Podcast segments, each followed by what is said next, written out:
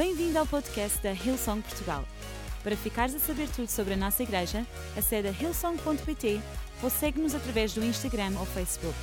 Podes também ver estas e outras pregações no formato vídeo em youtube.com.br hillsongportugal. Seja bem-vindo a casa. A minha palavra hoje chama-se o dedo que escreve no chão.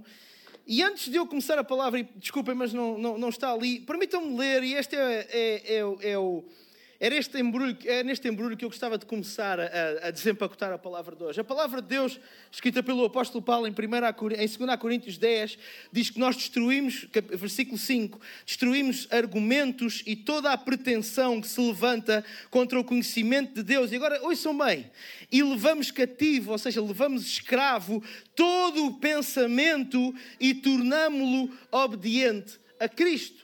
E o meu objetivo com a palavra de hoje é que nós possamos escravizar, desculpem a expressão, normalmente nós usamos num lado mau, mas possamos escravizar todo e qualquer pensamento e toda e qualquer estrutura de pensamento que nós temos aqui no nosso cérebro e que não esteja de acordo com aquela que é a vontade de Deus e com aquela que é a maneira e o padrão que Jesus veio estabelecer.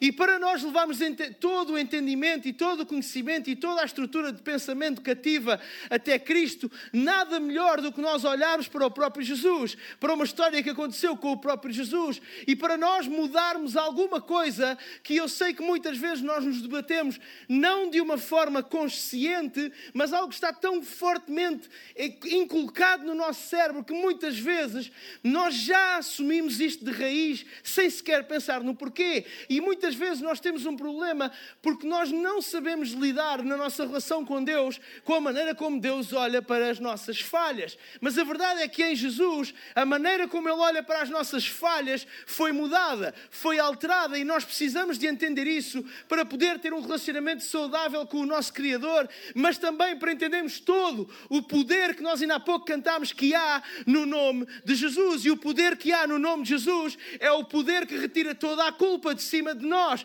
é um poder que coloca nas nossas mãos a possibilidade de chegarmos até Deus e dizermos: Deus, perdoa-me aquilo que eu fiz de mal, ajuda-me a ser ser mais parecido com Jesus, ajuda-me a estar mais próximo daquele que é o teu propósito para a minha vida.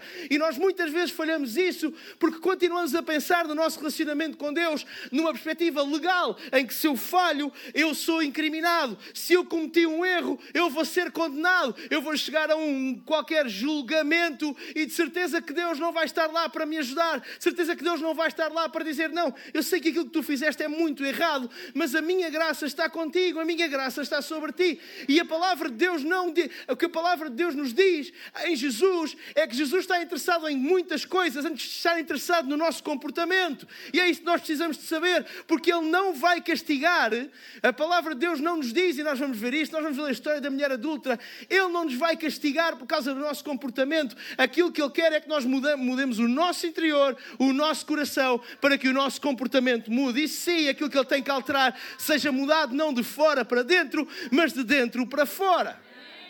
E então nos Evangelhos, na, na, em, em, João 8, a história de Jesus com a mulher adulta é uma das histórias mais incríveis e ao mesmo tempo por causa disso, também por ser talvez das mais lidas e conhecidas, por vezes nós estas coisas retiramos um bocadinho o poder porque nós as conhecemos muito bem. Mas eu sei com atenção.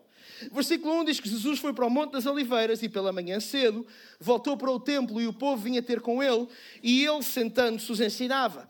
Os escribas e os fariseus trouxeram-lhe uma mulher apanhada em adultério, colocando-a no meio e disseram-lhe: Mestre, esta mulher foi apanhada no próprio ato, adulterando, e na lei Moisés nos mandou que tais sejam apedrejadas. O que dizes tu, pois? E isto diziam eles, tentando para que tivessem de que o acusar.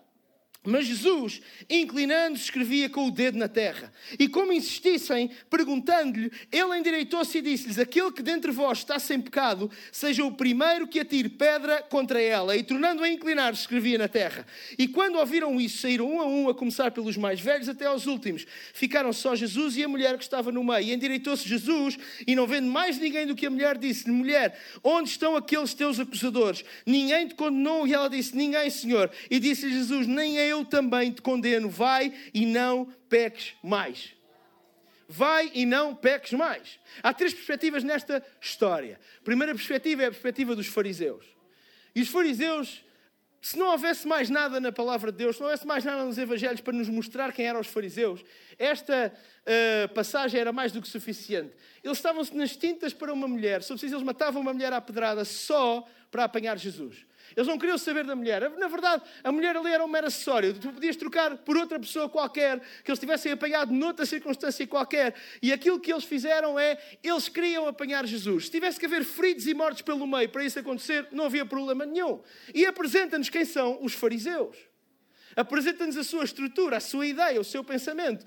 Mais importante do que a vida de uma pessoa é nós apanharmos Jesus em falso. Depois há a perspectiva de Jesus. E eu gosto da perspectiva de Jesus, até porque, senão, de outra maneira, não poderia estar aqui em cima deste palco. A perspectiva de Jesus é uma perspectiva que nos mostra que a compaixão não é pena. Jesus poderia ter-se colocado naquela posição e pensar, bom, coitada da mulher, mas a verdade é que a lei de Moisés diz aquilo que eles... Eles não, eles não disseram nenhuma mentira. A lei de Moisés, a lei mosaica, diz isto. Mas Jesus teve compaixão suficiente para fazer aquilo que é compaixão. A compaixão tem um, um, tem um quê de pena de nós olharmos e pensarmos: pá, que injusto. Que injusto que eles estão a fazer com a mulher. Mas a compaixão tem outro lado, que é aquilo que Jesus fez. Não há compaixão sem atividade. A compaixão, compaixão sem atividade é pena. E a pena por si só não resolve nenhum problema, não resolve nenhuma situação. E Jesus, a palavra de Deus, em muito, eh, os Evangelhos, aliás, em muitos outros sítios, nos dizem: Jesus não se moveu de pena, Jesus movia-se de compaixão. Era aquilo que o movia. Porquê? Porque Jesus colocava em atos a pena ou o sentimento de, de, de, de, contrário, de olhar para a injustiça e dizer: porquê é que isto acontece? Nós podemos, nós podemos resolver isto. Ele transformava esse sentimento numa ação. E esta é a perspectiva de Jesus. E há uma terceira perspectiva que nos permite, desculpa a expressão, especular um bocadinho. Porque nós não sabemos mais nada sobre esta mulher a partir do momento em que esta passagem é termina. Esta mulher, não nos é dito o nome dela, é a mulher adulta. É o que está no, no título, normalmente naquelas letras a, a, a, negro por cima, é o que está lá. É a história da mulher adulta. Mas nós podemos pensar um bocadinho no que é que esta mulher sofreu neste momento, mas também qual foi o maior desafio que ela enfrentou. Porque esta mulher estava vergada e é por isso que quando ela chegou àquele lugar, ela foi atirada ao chão ou foi colocada numa, numa, numa posição de submissão. Porque ela própria não só estava vergada pela força dos fariseus, mas estava vergada pela força da culpa, por, pelo erro que tinha cometido. Porque a, a palavra de Deus que ela tinha sido colocada ou apanhada em flagrante delito a cometer um, um, erro, um pecado, que na palavra de Deus no Antigo Testamento era sinal de morte. A pena era a morte. E ela está vergada ao peso daquela culpa.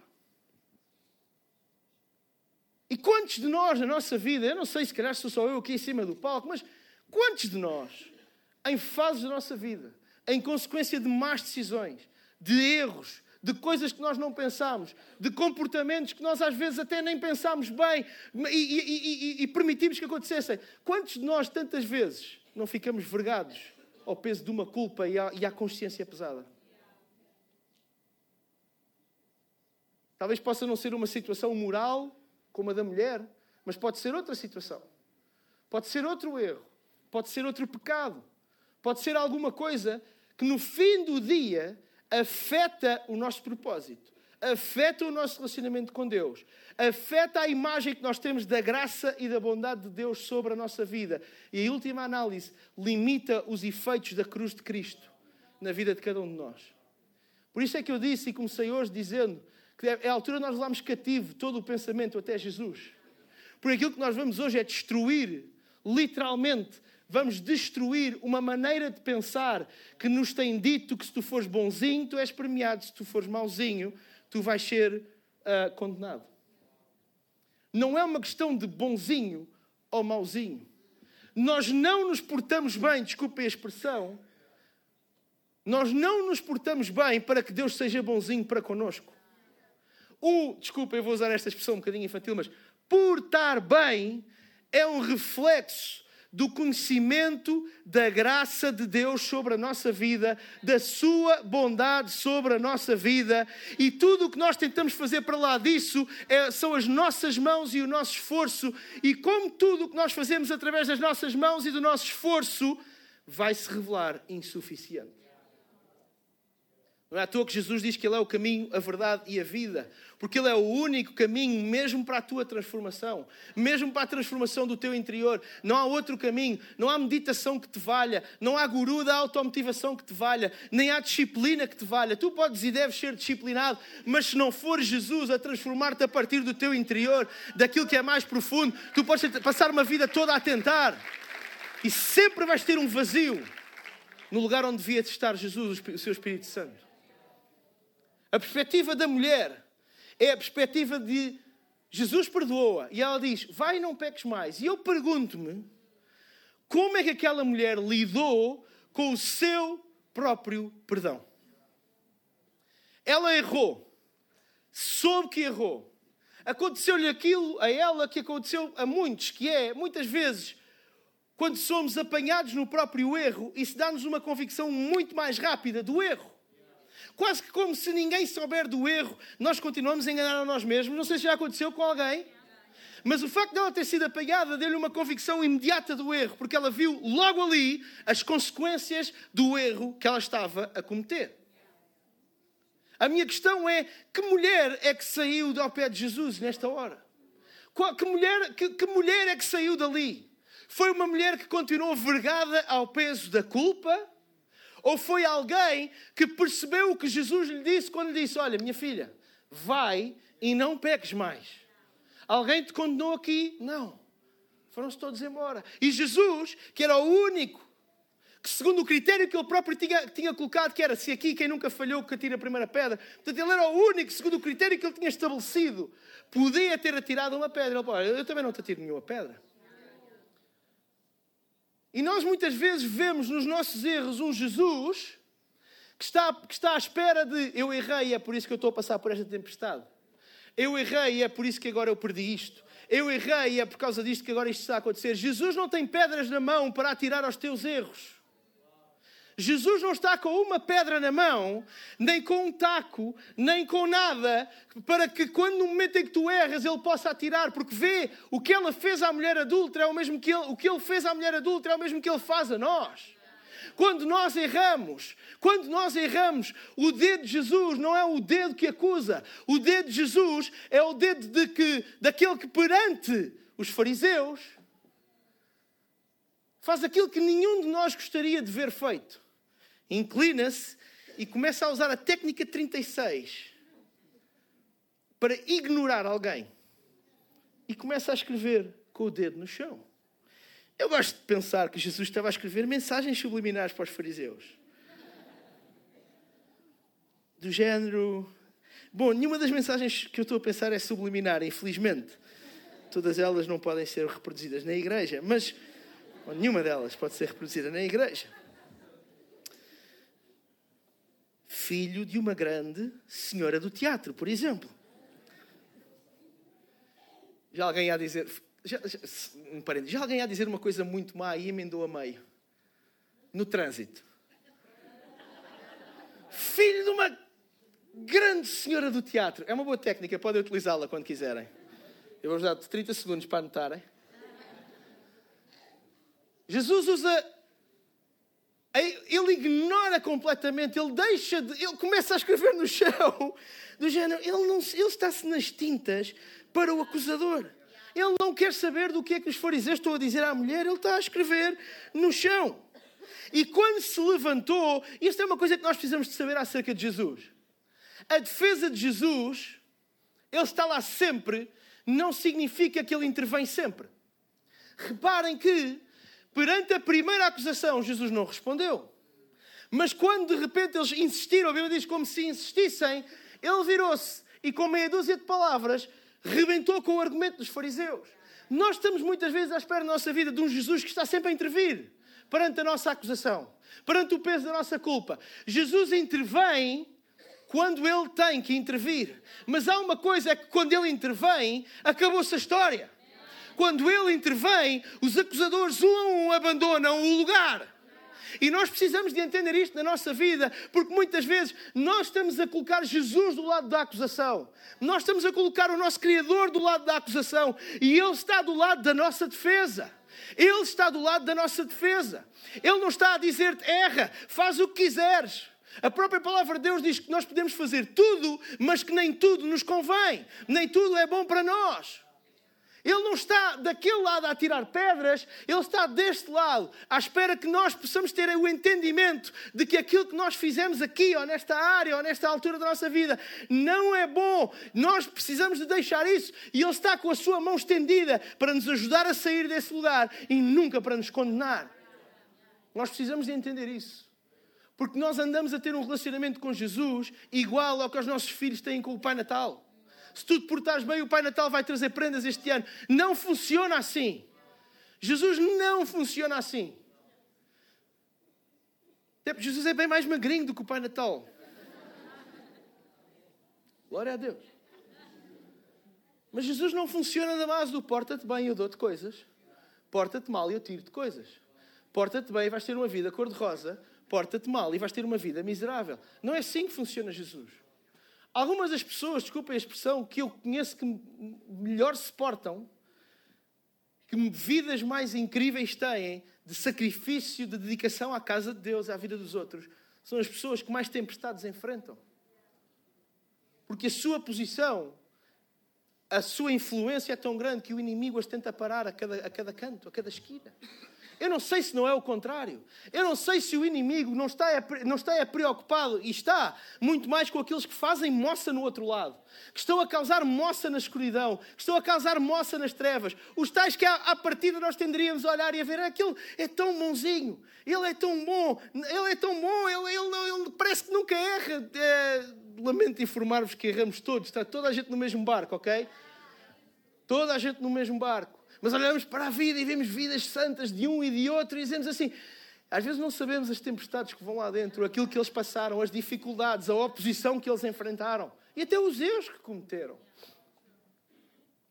O que Jesus está a fazer com a mulher adulta não é uma carta branca para dizer agora tu fazes o que tu quiseres, podes ir agora em frente e seguir com a tua vida. Na verdade, ele está a dizer que ela pode seguir com a vida dele, mas ela deixa-lhe um conselho. Nós não sabemos o que é que a mulher saiu daqui e fez. Nós não sabemos se a mulher saiu daqui e um manteve a sua vida, tal e qual como ela estava. Nós não sabemos se dois, a mulher saiu daqui e a culpa foi tão grande que ela não conseguiu lidar com aquilo. Pode ter acontecido. Três, nós não sabemos se a mulher saiu daqui e a sua vida mudou completamente. Pelo padrão que eu vejo nos Evangelhos, aqueles que tinham o encontro com Jesus, a sua vida era mudada. E eu quero acreditar que, apesar da Bíblia não nos dar a história desta mulher, aconteceu com esta mulher o que aconteceu com Zaqueu. O que aconteceu com os discípulos de Jesus, que quando encontraram Jesus, a sua vida mudou completamente. Que aconteceu o mesmo que aconteceu à mulher com o fluxo de sangue, que quando tocou nas vestes de Jesus, a sua vida mudou completamente. Eu quero acreditar nisso. E o padrão leva-me a acreditar nisso. Eu creio que nós precisamos ter um encontro com Jesus em que nós nos lembramos de que a ordem com que Ele faz as coisas é vai e não peques mais. Muitos de nós assumimos uma postura, eu incluído. Eu primeiro tenho que deixar os meus erros. E depois Deus pode fazer alguma coisa comigo. Eu não vou à igreja porque eu cometi um erro. Eu não vou à igreja porque eu não estou bem. Eu não consigo orar porque tu não sabes a minha vida. Se soubesse o que eu cometi, tu sabes que Deus não me vai amar. Vai e não peques mais. Não vamos trocar a ordem com que Jesus faz as coisas. Na nossa cabeça, porque nós fomos nós fomos criados no sistema de ação, recompensa. O nosso sistema é esse. O nosso sistema de estrutura de pensamento. Nós agimos e a recompensa ou a punição vem com base nisso. E isso pode ser válido para muitas coisas. Isso pode ser válido na nossa sociedade. E é por isso que nós temos um sistema penal e tribunais que, se tu cometeste uma ação, essa ação é ilegal. Se é provado que essa ação acontecer, então tu tens uma punição. E ainda bem. A verdade é que ainda bem se na nossa sociedade durante muitos anos não funcionou assim, era o caos. Mas em Jesus as coisas não funcionam assim. Não há ação recompensa, há sementeira e colheita. Aquilo que nós semeamos é verdade e nós vamos colher. E eu quero te dizer uma coisa: os erros que tu cometes, o facto de tu acreditares que Jesus os perdoou e disse: Vai-te e não peques mais, não te vai livrar daquele, daquela que é a restituição dos erros que tu cometeste. Provavelmente tu cometeste erros que feriram outras pessoas. Isso não, a graça de Deus não te vai livrar da restituição, mas vai te livrar de uma coisa bem mais importante, vai-te livrar de qualquer tipo de condenação e vai-te dar uma convicção pessoal de que a restituição que tu tens a dar a outros que eventualmente magoaste não é porque és obrigado, mas é porque a nova natureza de Jesus te relembra que essa é a tua função enquanto filho de Deus. Eu não vou restituir porque a lei me obriga, eu vou restituir porque eu sei que é assim que Jesus funciona. Vai e não peques mais. É assim tão fácil para Jesus alterar a ordem. Mulher, se tu me prometeres que não pecas mais, eu deixo-te ir em paz. Mulher, se tu me prometeres que não fazes mais o que tu fizeste, eu arranjo maneira destes homens irem embora. Mas primeiro tu tens que me prometer. É isto que Jesus fez. Então porquê que é isto que nós pensamos? Ah, no dia em que eu deixar isto, a tempestade vai desaparecer. Ai, no dia em que eu conseguir deixar o meu vício, a minha vida vai correr melhor. Vai e não peques mais. Destrói a estrutura de pensamento que te diz que Deus te ama mais ou menos conforme as tuas ações. Deus ama-te, isso é um dado. E Deus quer o melhor para ti, isso é outro dado e Deus tem um propósito muito maior para ti do que aquilo que tu estás a viver agora. Isso é outro dado. E agora está nas tuas mãos. Tu dás espaço ao Espírito Santo no teu coração para mexer com a tua vida, para mexer com aquilo que nem tu podes mexer. Para que a tua vida possa ser mudada e para que aquele que é o propósito de Deus para a tua vida possa acontecer mesmo que tenhas cometido erros lá atrás, mesmo que sejas cheio de situações lá atrás, tu não te orgulhas, eu acredito que aquilo que um dia foi o teu empecilho, amanhã é o teu testemunho.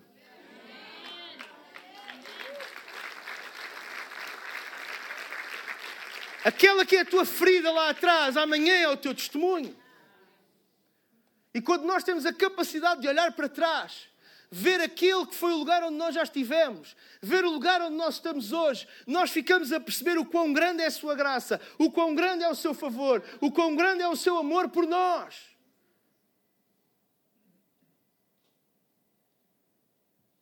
Mas nós precisamos de entender que Ele nos usa de qualquer maneira. Vejam, nós estamos aqui no dia 8 de dezembro de 2019. 1900 e muitos anos depois desta história ter acontecido. E a história desta mulher serve para que a nossa maneira de pensar mude. Se Deus, se Jesus usou uma mulher adulta, que era a escória da sociedade naquela altura, se ele usou um cobrador de impostos como Zaqueu, se ele usou pescadores que não eram, não tinham o um mínimo de literacia, não sabiam provavelmente nem ler, não sabiam de certeza nem ler, nem escrever, não sabiam nada daquilo que era cultura, provavelmente nem tinham o dom da palavra, a não ser que fossem como o Padre António Vieira e dessem sermões aos peixes. Mas eu acho que não. E Deus usou esta gente, Deus usou um assassino de cristãos para escrever mais de metade do, do, do Novo Testamento. Se Ele pôde usar toda esta gente, não nos continua a usar a nós hoje com os nossos erros, com as nossas falhas? É claro que sim. Pensa no desafio não peques mais. Eu sei que é assustador. Eu sei que. Como é que isto é possível? Eu sou um ser humano, estou cheio de falhas, estou cheio de erros. Mas deixa-me dizer-te uma coisa: Jesus não disse não peques mais para afastar os acusadores, porque os acusadores já se tinham ido embora. O não peques mais de Jesus não foi, desculpa a expressão, para inglês ver. Foi real e verdadeiro para a vida daquela mulher. O não peques mais não foi para afastar a matilha de lobos. Vão-se embora, porque eu já falei com ela. E a partir de agora ela vai viver a sua vida. Opá, ao pé dela. Estava a tentar lembrar de uma senhora. A Madre Teresa de Calcutá vai ser uma menina de cor. Ao pé da vida dela a partir de agora. Não foi isto que Jesus disse. Já não estava ninguém. Já estava Jesus e a mulher. Já só estava Jesus e a mulher. Os acusadores já se tinham ido todos embora. Jesus não disse isto para afastar os acusadores. Jesus disse isto para mudar a maneira como aquela mulher pensava. Jesus não te diz, vai não peques mais, para afastar os teus acusadores e para tu sentires um consolozinho e um confortozinho. Jesus diz, vai não peques mais, porque Ele quer que tu mudes a tua maneira de pensar acerca da forma como Ele se relaciona contigo. E Ele quer fazê-lo não de uma forma simples e superficial, mas profunda e concreta. Vai e não peques mais. Sabem, nós trocamos muitas vezes a cronologia com que Deus quer fazer as coisas na nossa vida. Nós muitas vezes, de uma forma consciente e por vezes até inconsciente, pensamos que eu tenho que colocar a minha vida em ordem para alguma coisa acontecer. É ou não é verdade? Bem, eu tenho que colocar a minha vida em ordem, por enquanto eu não colocar a minha vida em ordem, eu não consigo ir à igreja, ou a minha vida não vai florescer, ou eu não vou ter oportunidades, ou as portas não se vão abrir. Então pensamos isto muitas vezes. Trocamos a cronologia. Jesus não precisa de uma vida em ordem para nada, desculpa a expressão. Jesus trabalha no mais simples, o pastor Mário ainda há pouco pregou. Jesus trabalha no mais fácil dos solos e no mais impossível dos solos. Ele não precisa das condições ótimas e maravilhosas. Ele precisa é de solo. É a única coisa que Jesus precisa. E infelizmente para nós, a estrutura de pensamento tem sido um solo que nós tapamos para que na semente não possa entrar. A estrutura de pensamento que nós utilizamos é como se nós tapássemos a terra, que é a nossa vida, de forma que a semente não possa entrar. Eu quero te dizer hoje, tu tens, não importa o lugar onde tu estás, tu podes ter entrado aquela porta e ter ontem à noite cometido o pior erro da tua vida. Destapa o solo para que aquela que é a ação de Jesus na tua vida possa ser concreta agora mesmo e a partir de hoje. Destapa o solo. Não troques a cronologia.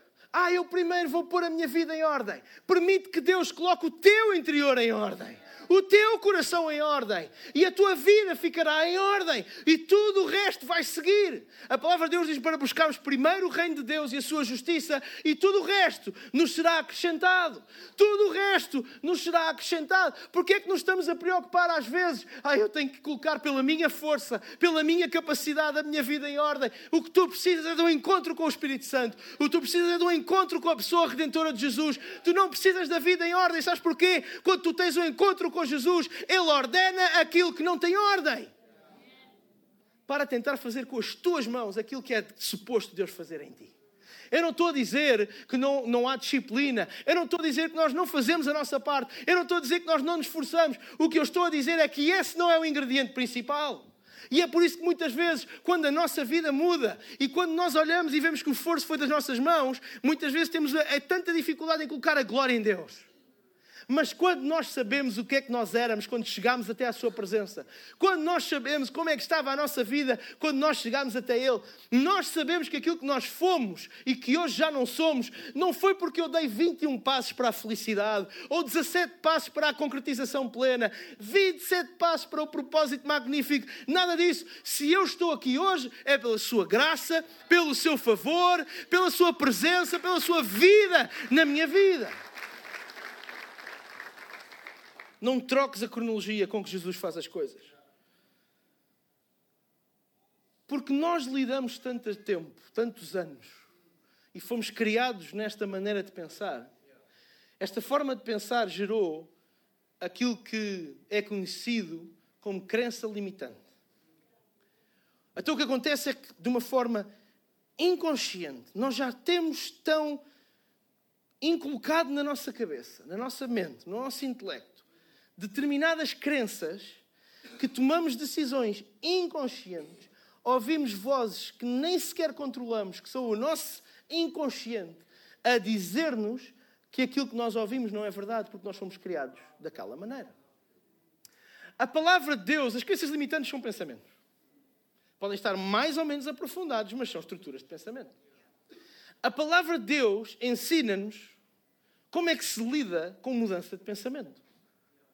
A palavra de Deus ensina-nos como é que um pensamento substitui o outro. É o próprio apóstolo Paulo que em Romanos 12 diz para nós não imitarmos comportamentos nem costumes, ou seja, coisas exteriores, mas deixarmos que Deus nos transforme através do quê? Da maneira, da forma ou do modo que nós pensamos. Da mudança da maneira como nós pensamos. Há pouco tempo eu fiz uma mudança.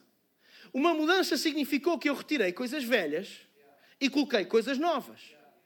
E a mudança é exatamente isto. Muitos de nós cometemos o erro de tentar afastar pensamentos, não os substituindo. Os brasileiros têm um ditado que eu gosto muito e que eu tendo hum, a achá-lo verdadeiro, embora não esteja na Bíblia, que é mente vazia é a oficina do diabo. E a verdade, a minha experiência pessoal já me disse isso. É verdade. Não sei se para toda a gente é igual, mas a minha experiência pessoal muitas vezes diz-me isso. E nós às vezes cometemos este erro. Eu preciso de mudar a maneira como eu vejo. Eu preciso de mudar a maneira como eu penso. E então esvaziamos a crença limitante. Não, não, eu sei que eu sou capaz. Não, eu sei que eu vou conseguir. Ah, isto não é verdade, mas não colocamos nada no lugar. Nós não damos uma forma, nem usando a Bíblia, por exemplo, para substituir aquilo que nós acreditávamos e que quisemos retirar da nossa cabeça. E aquilo que eu vos quero dar hoje, e daqui a pouco eu vou terminar, eu quero vos dar pensamentos que substituem crenças limitantes. Porque se eu bem sei como é que isto funciona, não demora muito até o momento em que nós temos um encontro com a verdade, que o inimigo nos tente roubar a verdade. Não demora muito até o momento em que nós temos contato com alguma coisa que muda a nossa maneira de ver, de pensar. Não demora muito até que o inimigo nos queira roubar a semente. E aquilo que eu te quero dar, eu quero te dar palavra de Deus para que a semente possa ficar guardada no teu coração. Mas ferramentas também para que na tua mente, quando esses pensamentos borbulharem, tu possas dizer: Não, é verdade, porque a palavra de Deus diz isto, isto, isto.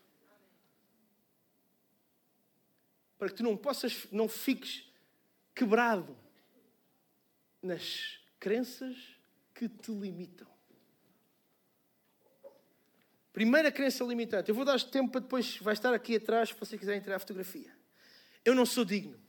Ruben, tudo bem, fantástico, Jesus. Se tu soubesses o que eu já fiz, tu saberias que é impossível alguém amar uma pessoa como eu. E ainda por cima, se tu dizes que Deus sabe tudo a meu respeito, como é que alguém que sabe tudo a meu respeito me pode amar? A palavra de Deus em Romanos 8 diz que Ele nos escolheu. Houve uma coisa. O facto de tu estás aqui não é uma inevitabilidade, é uma escolha. E o facto de estás aqui não só no mundo, mas agora mesmo, a ouvir a palavra de Deus, não foi uma inevitabilidade, foi uma escolha. Deus escolheu, desculpa o plinasmo, escolher-te. Deus não chegou a uma posição em que, epá, eu até nem queria. Eu quando, eu, eu, quando andava na escola, normalmente era um dos capitães de equipa de futebol. E nós fazíamos uma. Sempre aquele momento em que escolhíamos os jogadores. Não sei se toda a gente tinha esta experiência noutro desporto. Tinha a turma toda e havia dois jogadores e, e fazíamos para ou ímpar. E o jogador que, que ganhasse escolhia o primeiro, o outro escolhia o segundo, o terceiro, o quarto. E havia sempre dois ou três que no final nós olhávamos assim, pronto, anda lá. Olha, estás a ver ali o poste? Põe-te atrás do poste. Não foi assim que a escolha de Deus funcionou. Jesus, Deus, não mandou a escolher os bons e depois no final do dia tens assim, pronto, olha, agora está ali Eu nem bem o que é que vou fazer com aquilo. Ei, Deus não, não funcionou assim. Ele escolheu escolher-te. Ele chamou-te para Ele. Foi uma escolha dele. Não foi uma inevitabilidade no, no sentido de, bom, lá vai ter que ser. Não, não. Ele escolheu-te e Ele chamou-te para Ele. Ele escolheu-te e Ele disse: Anda, vem, vem para o pé de mim. Eu tenho uma vida melhor para ti. Eu tenho um propósito para ti pode ter mais tempestades e até pode ter mais dificuldades, mas é uma vida que tu vais chegar ao fim dela e eu vou-te poder dizer: Ei, bom e fiel servo. Ele escolheu-te e ele chamou-te. Por isso, quando o inimigo te lembrar e te quiser dizer, ah, mas tu não és digno, lembra-te, ele escolheu-me. Ele escolheu-me. Quem sou eu para anular uma escolha de Deus?